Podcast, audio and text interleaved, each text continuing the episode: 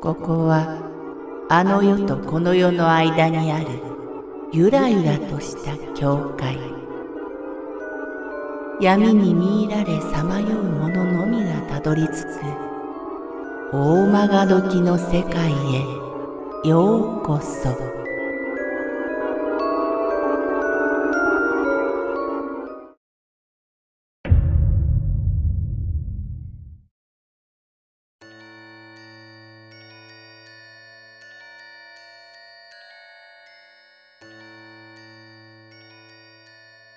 ろうそく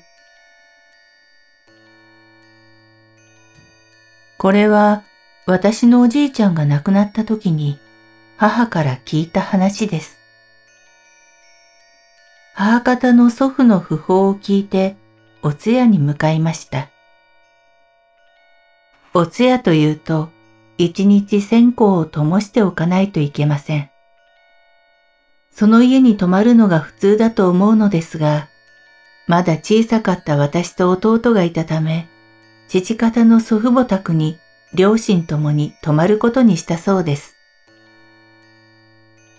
父方の祖父母宅は母方の祖父母宅から約40分くらいのところです。着いた頃にはすっかり遅くなっていて、11時ぐらいだったと聞いています。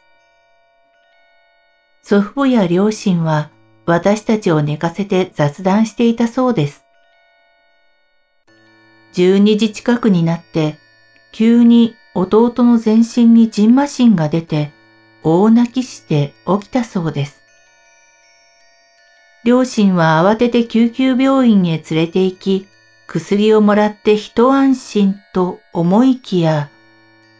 しばらくすると、今度は私がむくっと起き上がって、祖父母たちの周りをくるくる何か言いながら歩いていたそうです。よく聞いてみると、ろうそく、ろうそく、ろうそく。母ははっと我に返って母方の祖父母宅に電話をしてみると、火の番をしていた親戚の方がつい寝てしまっていて、ろうそくの火が消えていたそうです。それを伝えてつけてもらうと、私はパタッと倒れ込むように眠りについたそうです。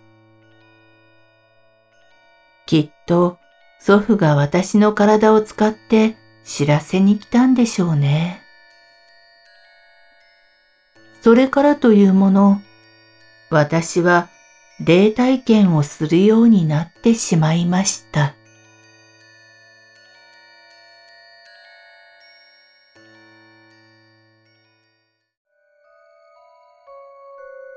この番組は